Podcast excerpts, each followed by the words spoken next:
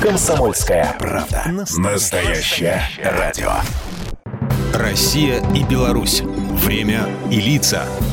Здрасте, здесь Бунин, и сегодня я про один из музыкальных символов Беларуси – про вокально-инструментальный ансамбль «Веросы».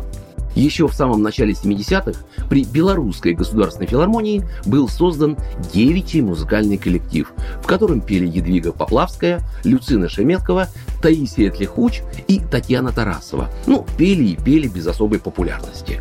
Конечно, в нынешние времена феминистской активности это может прозвучать нетолерантно и даже курьезно. Но слава к ним пришла лишь после того, как на сцене появились ребята, и в первую очередь тогдашний ухажер Поплавской Александр Тиханович. В Веросах он играл на бас-гитаре и трубе, ну и, разумеется, пел. В 1974 году на пятом всесоюзном конкурсе артистов эстрады уже после первого тура молодой коллектив привлек к себе внимание жюри и слушателей за своеобразную манеру распева и чистоту интонации.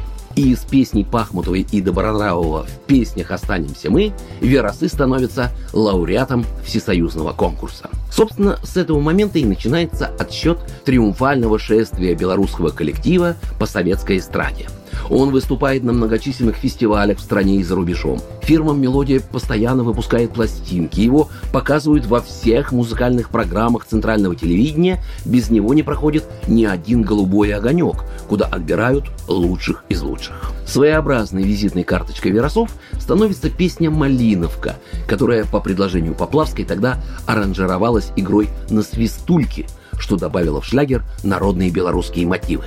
После бешеного успеха «Малиновки» Веросы вошли в элиту советской эстрады и в следующие пять лет каждый год стали выдавать по настоящему хиту. С многочисленных гастролей Веросы тогда возвращались буквально миллионерами. Самое забавное есть любопытный факт.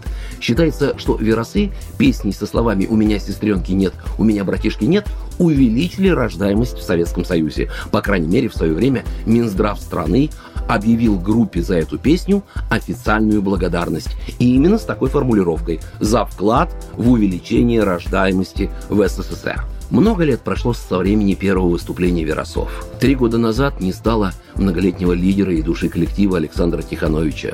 Вместе с женой в середине 80-х они покинули группу.